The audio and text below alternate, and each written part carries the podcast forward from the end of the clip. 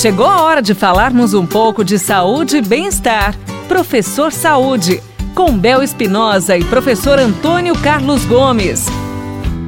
Hora de bater aquele papo especial com o professor Saúde, professor Antônio Carlos Gomes. Tudo bem? Tudo bem, tudo ótimo. Oba, professor, o assunto hoje é o seguinte, hein?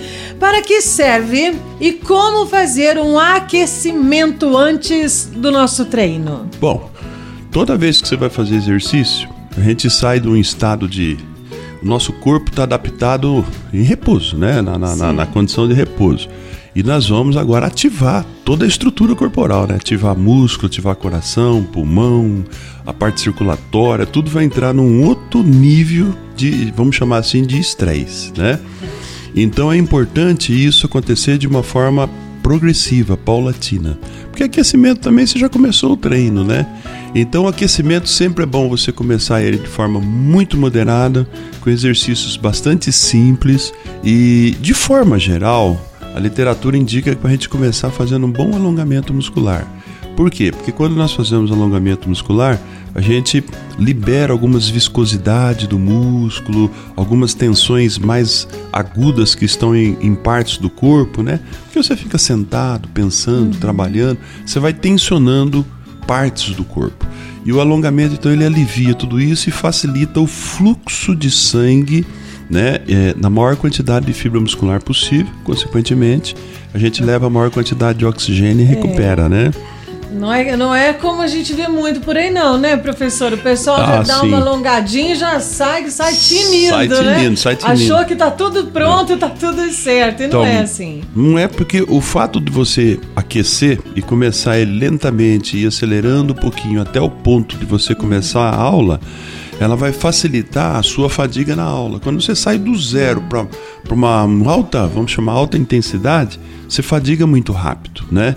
Então, o aquecimento é importante. No aquecimento também se aquece a mente, você pensa um pouco sobre o exercício que você vai fazer, eleva a sua frequência cardíaca, seu batimento cardíaco, num nível já inicial. Isso tudo vai tornar mais suave a sua aula. Professor, e quando termina o treino? Outra colocação importante. É a mesma coisa. Nós saímos de uma situação de repouso para uma situação muito ativa. O treino, eu estou ativo em todos os em, de todas as formas, né? Eu estou focado, concentrado, a musculatura contraiu centenas de vezes, o coração subiu o batimento, quer dizer, tudo alterou no meu corpo. A temperatura interna aumentou, a sudorese aconteceu, estou transpirando, tudo está todo no, agora adaptado num outro nível. E eu vou voltar para o repouso.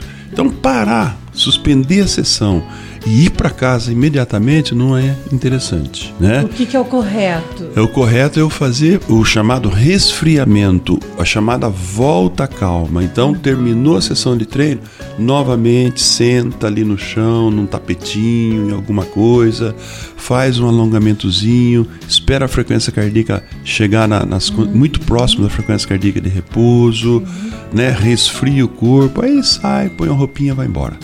Esse é o indicado, ou seja, uma, um aquecimento moderado no início e no final um volta calma. Então tá aí, mais uma vez o professor Antônio Carlos Gomes nos ajudando a melhorar nossa qualidade de vida, né? Ó que gostoso. Obrigada, professor! Você ouviu Professor Saúde, com Bel Espinosa e professor Antônio Carlos Gomes.